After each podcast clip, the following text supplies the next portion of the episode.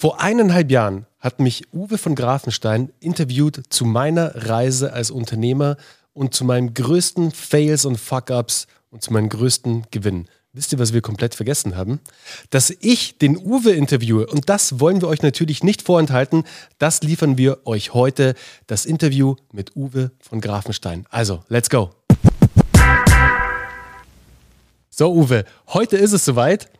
Jetzt, ich habe es nicht gecheckt, gell? Ich habe, als du gerade gesagt weiß, hast, wir haben ich vergessen, weiß. das Gegeninterview zu führen, ich hätte Stein und Bein geschworen, dass wir das schon längst gemacht ich haben. Ich weiß, und mir ist es auch heute erst wieder gekommen, dass wir das ja komplett verbummelt haben. Ja. Aber hey, better jetzt als never ever. Verschoben ist nicht aufgehoben, oder so ist was, es. Gell? Deswegen, wisst ihr, und Uwe, du sagst es ja auch so oft, schaut mal, jetzt schreien wir euch förmlich schon mindestens einmal die Woche an aus unseren gelben Sesseln hier.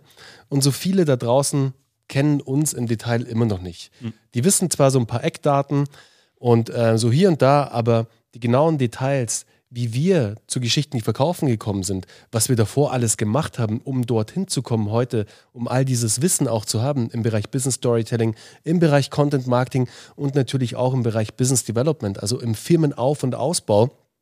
Das erfahrt ihr heute bei mir habt ihr es schon erfahren. Da müsst ihr ein paar hundert Folgen zurückgehen. Ich weiß gar nicht mehr wann, aber so roundabout eineinhalb Jahre. Wir können mal raussuchen und in den Shownotes das Ganze dann reinpacken, welche Folge das war. Ja. Ich glaube, das wäre ganz cool, das machen wir. Aber jetzt heute werdet ihr mal ein paar Hintergrundinformationen über den Uwe von Grafenstein erfahren. Die dunklen Geheimnisse des Uwe VG. Genau, geil. Cool. Uwe, ich würde sagen, wir legen direkt los. Erzähl uns doch einfach mal so die, weißt du, die, die Basics so. Woher kommst du? Wann ging bei dir deine unternehmerische Reise los? Ich weiß, die ging sehr früh los, aber erzähl uns doch mal, wann ging es bei dir los? Wo ging es bei dir los? Und ich bin gespannt. Hau raus. Ganz kurz noch als Disclaimer, warum wir diese Episode machen. Weil, also warum wir sie jetzt machen, weil wir gestern im GDV Live Call gefragt wurden, wie oft soll ich eigentlich meine Geschichte erzählen? Stimmt. Wenn ich stimmt. sie einmal erzählt habe, stimmt. dann haben die Leute sie doch gehört. Nein, Leute, ich habe gestern erzählt, wir haben 540 Episoden, also ich habe jetzt 500, 540 Episoden Podcasts gemacht, nämlich mein Happy List und Geschichten, die verkaufen. Und dann habe ich gestern mal nachgezählt, war ich in 60 externen Podcasts. Also ich habe jetzt 600 Episoden das ist gemacht. Echt schon eine Menge. Und in, ich würde behaupten, mindestens diesen 60 und diversen weiteren und in Social Media und auf irgendwelchen Bühnen habe ich mich schon gefühlt tausendmal vorgestellt. Und dennoch gibt es Leute, die sagen, wie, du warst mal Zauberkünstler? Wie, du warst mal beim Fernsehen? Was, du hast den Fernsehpreis und den Ey, verrate doch noch nicht. Hey, jetzt, jetzt, jetzt nein, muss ich ihn nur unterbrechen. Also, aber Das ist so, um euch klar zu machen, ähm, ihr könnt eure Geschichte gar nicht häufig genug erzählen, ja. weil die Menschen haben nur so wenig Gehirnkapazität, die sie euch zur Verfügung stellen können, weil sie so mit ihrem Leben beschäftigt sind, dass ihr es also häufiger tun solltet. Und das war der Auslöser, warum wir heute jetzt mal wieder dieses Interview machen. Also ich erzähle mal was.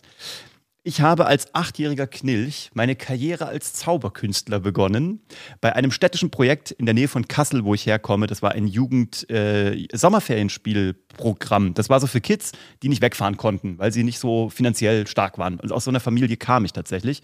Und deswegen gab es so von der Stadt Fellmar, wo ich herkomme, so ein Programm für die Kids, die zu Hause geblieben sind. Ähm, konntest du töpfern oder irgendwie Sport machen. Und ich habe mich halt für den Zauberkurs entschieden. So. Und dann hat mich das Zaubern nicht mehr losgelassen. Weil das Zaubern so geil ist, weil du kannst dich vor Menschen stellen und kannst dich ausprobieren und kannst Geschichten erzählen. Aber du bist nicht äh, ganz nackig, weil du halt noch was zwischen dir und dem Publikum hast, nämlich mhm. noch ein Medium, nämlich den Zaubertrick. Das heißt, wenn es nicht geklappt hat, kannst du sagen, irgendwie der Zaubertrick war schuld. Du hast noch wie so ein Schutzschild vor dir. Und dann habe ich das weitergemacht. Dann wurde aus diesen Sommerferien wurde dann irgendwie ein ständisches, also ein ständiges städtisches Projekt, womit die Stadt sich auch so ein bisschen geschmückt hat, so nach dem Motto, wir holen die Kinder von der Straße, wo ich zwar nie war, aber danke, dass ich davon runtergeholt wurde. Du kriegst die Straße nicht aus dem Uwe von Grafenstein. Aber den Jungen aus der Gosse, aber genau, die Gosse so nicht aus dem Jungen. Auf alle Fälle habe ich das Zaubern parallel zur Schule echt intensiviert, habe dann selber Kindergeburtstage gezaubert, Altenheim irgendwie Eröffnungen, was auch immer. Und mit 16 dann so gemerkt, ach guck mal, da geben dir Menschen Geld dafür. Mhm. Das war mein erstes Business. Mit 16 war ich selbstständig als Zauberkünstler und da habe ich diese Magie von Win-Win kennengelernt. Weißt du, ich mache was, was mir Spaß macht. Es war sogar Triple Win, ehrlich gesagt, weil ich habe was gemacht, was mir Spaß macht. Die Zuschauer haben was gesehen, was ihnen hoffentlich Spaß gemacht hat, was sie verzaubert hat. Und der Auftraggeber hat eine glückliche Zuschauerschaft da gehabt und einen tollen Tag und hat mir dann noch Geld dafür gegeben. Und dann habe ich überlegt, da war so dieser Samen dafür äh, irgendwie gepflanzt, dass ich gesagt habe, boah, ich will unternehmerisch arbeiten. Ich will selber entscheiden, was ich mache. Ich will das machen, worauf ich Bock habe und damit dann möglichst auch noch irgendwie Geld verdienen. Und da war ich dann irgendwie äh, angezündet, habe dann noch mein Abi gemacht, Ähm, bin dann nach Köln gezogen, weil ich nämlich dann schon sehr lange gezaubert habe und dachte, jetzt würde ich auch sehr gerne Filme und Fernsehen machen. Ich habe nämlich parallel so mit 16 dann auch angefangen, Kurzfilme zu drehen, beim offenen Kanal Kassel irgendwie Shows zu produzieren und Videos zu machen. Damals noch gar nicht digital, sondern alles noch so mit drei Maschinen, so, wo man doch so vor-rückspulen musste. Und dann war die nächste Liebe geboren. Ich wollte die Geschichten, die ich auf der Bühne erzählt habe, im Fernsehen und auf Film erzählen. Ich wollte Regisseur werden bin nach Köln gegangen, habe da meinen Zivildienst gemacht und wollte mich dann eigentlich äh, auf, eine, auf eine Filmhochschule. Also das war dein erstes großes Ziel nach der Zauberei, also die Zauberei zu lernen und Leute wirklich, der Uwe kann wirklich richtig, richtig geil zaubern. Bei der letzten Goldenen Feder hat er es auch unter Beweis gestellt. Da hat er ein paar richtig, richtig starke Zaubertricks gezeigt. Und ähm, ich war wirklich verblüfft. Also ganz am Anfang, auch als wir uns beide kennengelernt haben, da gab es auch noch die Zauberschule München und da habe ich es auch miterleben dürfen. Da hat er mir auch immer ein paar Zaubertricks gezeigt. Also wirklich, mhm. ich war wirklich begeistert. Und das sind wirklich coole Tricks. Also wirklich, der Uwe hat es wirklich drauf, was die Zauberei angeht. Aber das war dein erstes großes Ziel, also Regisseur zu werden. Ja, ich wollte mhm. Regie machen. Ich wollte mhm. Filme machen. Und da war die, die Zauberei natürlich eine gute Grundlage, weil da war ich ja Zauberer und Schauspieler, weil man sagt, ein Zauberer ist eigentlich nichts anderes als ein Schauspieler, der einen Zauberer spielt. Und ähm, dann dachte ich mir, cool, jetzt will ich auch hinter die Kamera und will das inszenieren, will mit Musik und Kamera und fand das einfach geil. Da war ich aber 19 habe mich dann überall beworben und ähm, war bei den großen Filmhochschulen und die haben dann alle so gesagt, als ich 19 war im ersten Durchgang, wie süß, so lieb von dir, aber komm mal wieder, wenn du 24 bist, wenn du mal was erlebt hast. Das ist so Regel-Anfangsstudienalter bei uns. Habe ich gesagt, ihr, euch werde ich es zeigen. Habe meinen äh, Zivildienst gemacht, parallel mich ein Jahr später wieder beworben mit 20. Gleiches Spiel, wieder überall in die zweite Runde gekommen und dann haben wieder alle gesagt, süß von dir, aber komm mal wieder, wenn du groß bist. Und da habe ich gesagt, wisst ihr was? Ihr könnt mich alle mal, ich mache es jetzt selbst. Und ähm, habe dann überlegt, was mache ich denn jetzt nach dem Zivi? Ich wollte jetzt nichts irgendwie anderes studieren, weißt Ich wollte jetzt nicht irgendwie, ich wollte Regie machen. Dann habe ich gesagt, was kannst du? Du kannst jetzt irgendwie eine, eine, Arbeit suchen, irgendwas anderes studieren oder keine Ahnung. Und dann habe ich überlegt, nee, ich mache jetzt eine Firma auf. Ich gründe die erste öffentliche Zauberschule äh, Kölns und habe die Magic Academy Cologne in Köln-Nippes gegründet. Hatte kein Startkapital, gar nichts. Habe einfach einen Raum angemietet und dann kam, Gott sei Dank, ohne dass ich es wusste, Harry Potter raus. Ich habe nichts davon mitbekommen als Zauberer, dass es diesen Harry Potter gibt. Und habe dann aber gemerkt, ach guck mal, da gibt es eine Filmpremiere. Dann habe ich alle meine Freunde zusammengetrommelt. Wir haben uns weiße Handschuhe angezogen, schwarze Umhänge, haben uns Zylinder aufgesetzt, haben äh, T-Shirts drucken lassen mit dem Logo der Zauberschule und haben geflyert. Morgens vor der Premiere von Harry Potter auf dem Kölner Ring. Was für eine Guerilla-Kampagne. Voll. Wahnsinn. Geflyert. Geil. Literally geflyert. Und ich sag dir eins, nach einer Woche war ein halbes Jahr Zauberschule ausgebucht. Wahnsinn. Und das war gaga. Und was dann passiert ist, und an der Stelle einen herzlichen Dank an Joanne K. Rowling, die hoffentlich regelmäßig diesen Podcast Ja, hat. aber hallo, die ist Abonnentin. Die ist Dauerabonnentin. Joanne, du hast mir äh, fünf Jahre lang das Leben gerettet, weil halbjährlich kam dann der neue Film, das neue ja. Buch, halbes Jahr später der neue Film, halbes Jahr später das neue Buch. Wahnsinn. Und ich war ausgebucht. Ich bin dann tatsächlich für ein halbes Jahr nach Los Angeles, nicht nach Los Angeles, das kam ja später, nach New York gegangen mhm. und habe dort auf der Lee Strasberg Schule einen Sommerkurs belegt, also auf der renommiertesten Schauspielschule so der Welt, weil das mein Traum war. Ich wollte immer auf der Lee Strasberg sein. Bin dann nach New York gegangen, habe bei einem Freund gewohnt, habe mich da mit Zauberei sozusagen über Wasser gehalten. Zu Hause hat die Firma gebrummt, weil alle meine Freunde da Zauberlehrer waren. Die habe ich dazu gemacht, weil es gab ja niemanden, der ausgebildeter Zauberlehrer war. Und habe dann gemerkt, dass das ganz geil ist. Habe dann parallel, als ich zurückgekommen bin, nochmal äh, so fürs fürs Sicherheitsdenken, so ich komme aus einem Beamtenhaushalt sozusagen, habe ich ähm, ein so ein privates PR-Studium gemacht, mhm. berufsbegleitend. Ich bin also Fachwirt Public Relations, habe mit 1,5 bestanden und gemerkt, das ist das, was ich beruflich nicht machen möchte. Mhm. Ähm, aber hat trotzdem Spaß gemacht. Und dann war nach fünf Jahren die Geschichte auch auserzählt. Also nach fünf Jahren Zauberschule habe ich auch gedacht, ich brauche jetzt was anderes. Ich bin dann auch parallel nicht genommen worden auf den Filmhochschulen und habe aber dann lustigerweise viel für Fernsehen gearbeitet. Ich habe erst ähm, den Bachelor, den ersten deutschen Bachelor betreut und war sein Schauspieltrainer was er, was er eh vor abgefahren Ort. ist, der ja, allererste Bachelor. Das war 2003, da war ich für den ersten Bachelor in Cannes zuständig, so der allererste, die erste, also richtig fette Produktion mit, da war noch richtig Geld im Fernsehen. Mhm. Da war ich mit dem halt vor Ort in der Villa und habe den betreut sechs Wochen. Mhm. Und äh, bin da so dann bei RTL reingerutscht. Dann haben die einen Film mit Benno Fürmann gedreht. Ich glaube, die Sturmflut war das. Große Actionproduktion. Dafür musste Benno Fürmann zaubern können. Also habe ich dem Zaubern beigebracht. Ach, komm. Und so bin ich immer tiefer ins Fernsehen reingerutscht, ja. ohne das halt studiert zu haben. Und dann ähm, habe ich ein Angebot bekommen von einer Firma hier aus München. Die haben Fernsehen und Dramaturgie und Storytelling beraten und ähm, Freunde von mir. Die haben mich dann hier sozusagen hergeholt. Und dann habe ich meine Firma in Köln zugemacht, Habe einfach da alles abgebrochen und das war dann auch gut. Nach fünf Jahren Köln, ich habe Köln geliebt, tue es heute noch, aber ich brauchte einen Ortswechsel. Bin nach München gekommen und habe dann verschiedene Firmen beraten zum Thema Storytelling, was ich ja dann von der Bühne kannte, aus dem Storytelling für Filme mhm. kannte, die ich gemacht habe, aus dem PR-Studium. Und habe halt da, glaube ich, einen neuen Blick mit darauf mitgebracht. Habe dann Viacom, äh, MTV Viva betreut, habe damals den jungen Klaas und richtig, die junge Gülcan. Richtig große Firmen damals. Ich habe also. hab Klaas und Gülcan an der Stelle schöne Grüße. Ähm, damals Moderationstraining gegeben, long, long time ago. Crazy. Gülcan Kamps. Ähm, und es war echt eine lustige Zeit. Und ähm, habe dann von dort aber einen Kunden gehabt, der im Fernsehen war, den ich mhm. beraten habe, und der hat mich weggeheadhuntet nach Österreich. Das war die Tresor TV, kann man sagen. War damals der Produzent von Germany's Next Topmodel und von Popstars.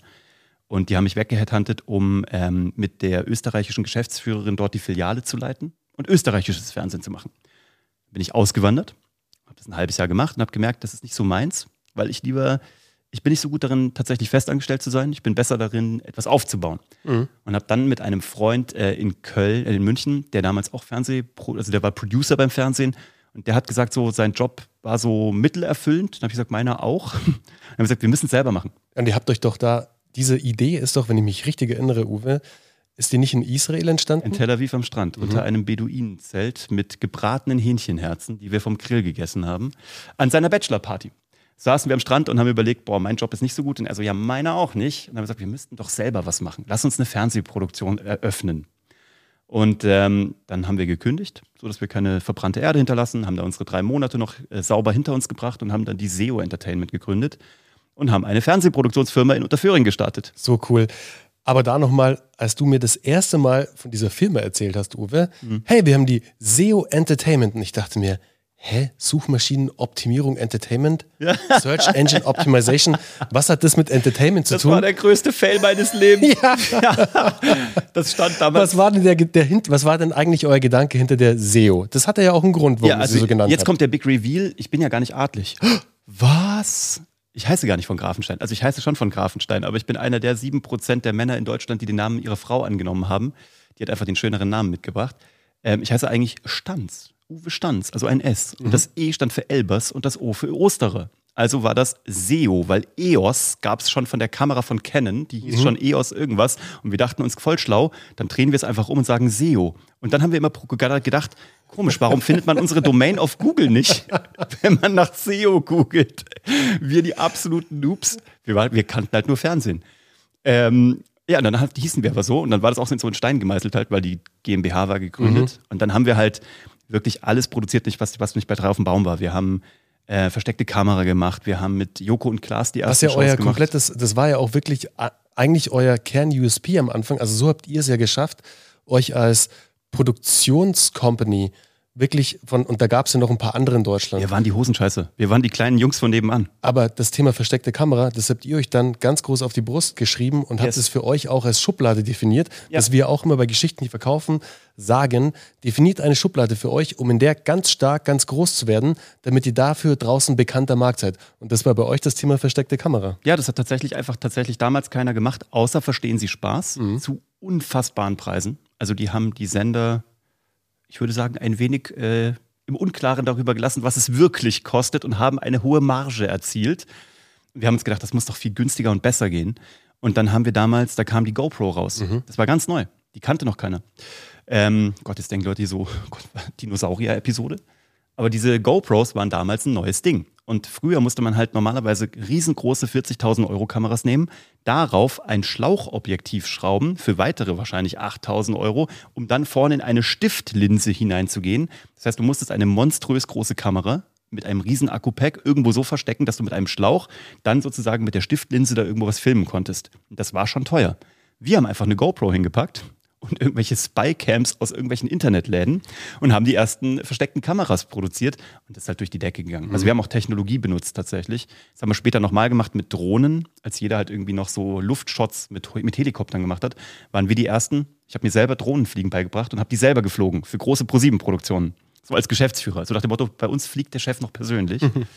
Und da haben wir viele Vorteile genutzt und haben uns dann so reingearbeitet, haben dann Joko und Klaas mit zu Pro7 bringen können, da die erste Chance äh, mit denen produziert das war ja auch tatsächlich dieses versteckte Kameraformat, wo Ja. sie doch diese Fragen gestellt haben, Ja. diese Straßenumfragen. Ja, äh, ahnungslos. Das Genau, Comedy-Quiz ahnungslos. Mit Joko und Ja, Klaas. genau. Zwei Staffeln haben wir davon, drei Staffeln sogar gemacht. Ähm, und dann haben wir, damals war unser Durchbruch so ein bisschen, war Sido geht wählen, wo Sido die Bundestagswahl für ProSieben erklärt hat. Geiles Format. Das hat Bock gemacht. Und dann eben, das, was du lustigerweise gesehen hattest, Celebs Go Extreme Das fand, für ich, Red Bull TV. das fand ich so geil. Das fand ich wirklich geil. Das ist ein Actionsportformat. Voll das sozusagen. geile Format. Da war, also ganz kurz für euch äh, da draußen, vielleicht, wenn, wenn ihr es nicht gesehen habt, es war immer, es wurde eine Action-Sportart genommen, zum Beispiel Klettern, und es wurde ein Celebrity genommen, der noch nie geklettert hat, und Ja. die wurden zusammengeführt mit den Kletter-Champion oder der Kletter- Kletter-Championiken, und äh, die hat dann der, diesen Celebrity das Klettern In beigebracht. fünf Tagen. In fünf Tagen, ganz genau. Das habt ihr doch für. Kitesurfen gemacht und für ganz krasse Sachen, Ja, oder? mit Jessica Schwarz sind wir in Kanada einen 60 Meter zugefrorenen äh, Wasserfall hochgeklettert. ja, Wahnsinn. Nora Tschirner ist mit dem Kajak irgendwie eine 6 Meter Wasserfall runtergejumpt. Verrückte Sachen. Also äh, Götz Otto, der Bösewicht von James Bond, der musste geiles, geiles Format. Habe ich auch geliebt. Das war echt eine geile Produktion weltweit. Da sind wir durch die Gegend geflogen. Und dann habt ihr noch einen Film produziert, beziehungsweise ihr wart maßgeblich daran beteiligt, ähm, den ich nämlich dann auch gesehen habe und das auch, der auch für, für Furore gesorgt hat und auch äh, in Cannes, glaube ich, sehr erfolgreich war.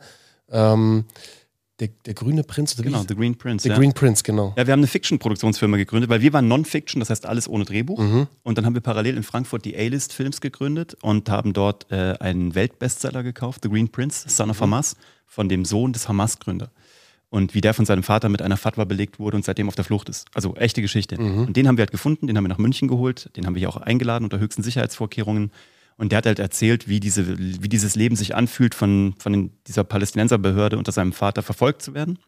Und dafür haben wir Sundance Film Festival tatsächlich Genau, Sundance gewonnen. war's. Robert De Niro genau. war Mhm. das Zünglein an der Waage und wir haben den Publikumspreis bekommen dafür, haben den Bayerischen Filmpreis gewonnen, äh, Moskau Film Festival, Tel Aviv Festival. Äh, wir haben alles Supergeil. weltweit abgeräumt, Ja. Mhm. außer den Oscar tatsächlich, der fehlt noch.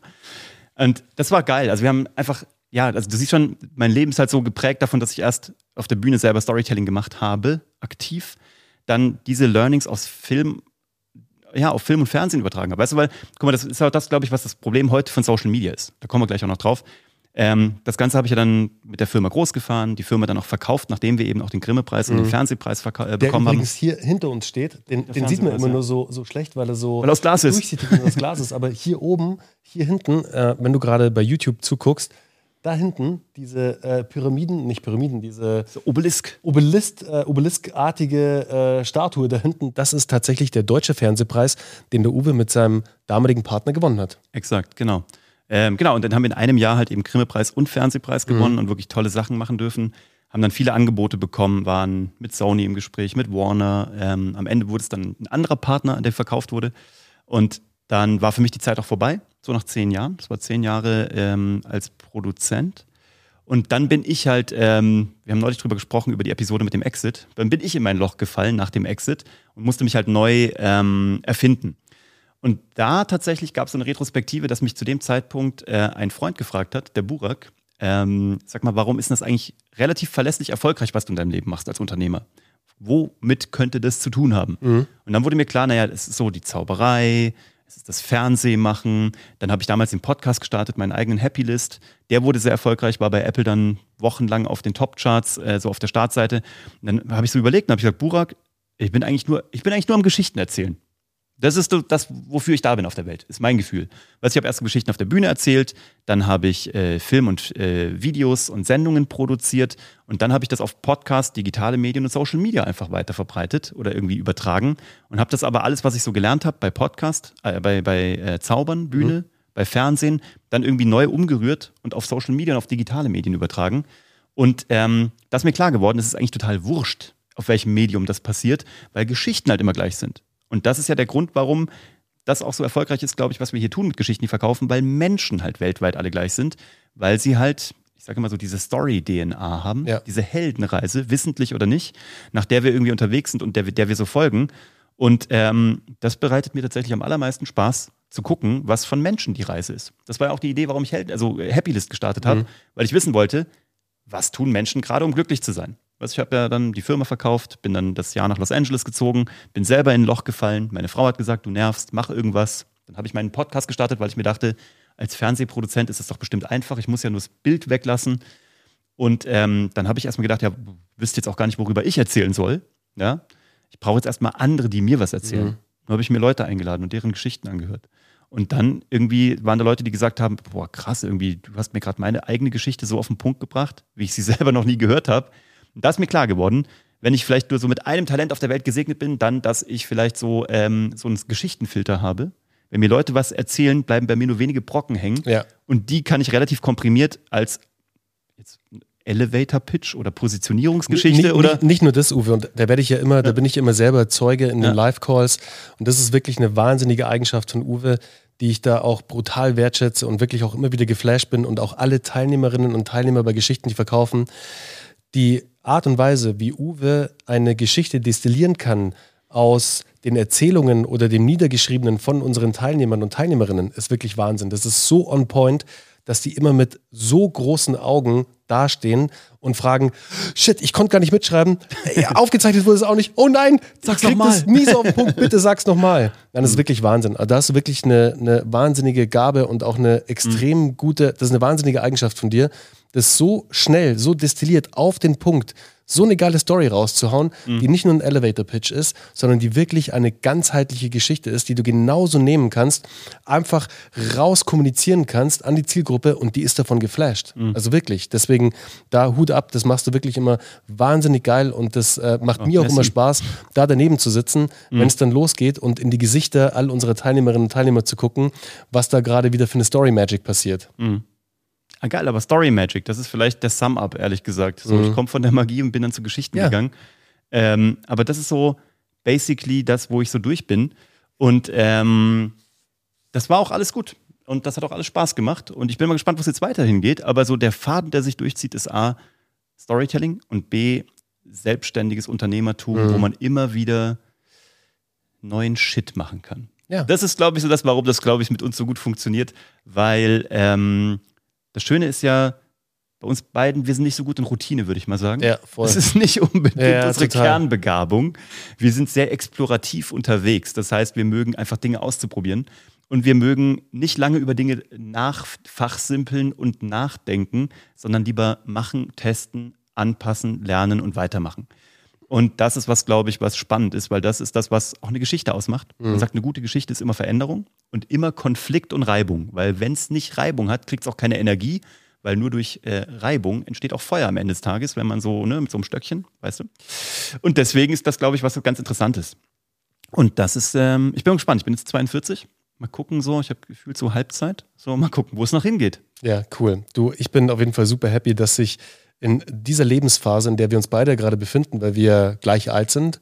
Also Papas sind, gell? Papas sind, wir haben eine Familie, wir befinden uns einfach in der gleichen Lebensphase. Mhm. Und da jetzt diese, diese Phase teilen dürfen zusammen und jetzt halt nochmal so richtig angreifen können, und jetzt ja uns in diesen Ochsenjahren befinden, wo man nochmal wirklich den Pflug sich hinten dran schnallt und einfach nochmal losgeht und loszieht. Vor allem, es geht auch irgendwie gerade erst los. Hast ja, das voll. Gefühl? Nein, total. Ich meine, jetzt haben wir schon selber ein paar Firmen gegründet und auch voll. verkauft und gemacht und getan, aber ich habe das Gefühl so, ich bin gerade fertig mit Grundschule. Ja, ich habe das Gefühl total. so, die Basics sind jetzt mal so grundsätzlich anverstanden.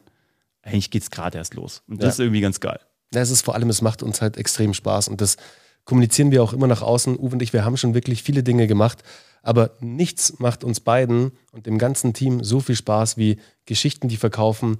Einfach mit so vielen unterschiedlichen Menschen von wirklich Großcorporate, Google, Allianz, Daimler bis hin zu den Kleinstunternehmern, Selbstständigen, Agenturen und wirklich Menschen, die gerade durchstarten, Startups zusammenarbeiten zu dürfen und am Thema Storytelling zu feilen, zu schleifen, diesen einen Diamanten draus zu machen und den dann raus auf den Markt zu bringen. Und das macht einfach so Spaß, was wir da einfach jeden Tag mitbekommen.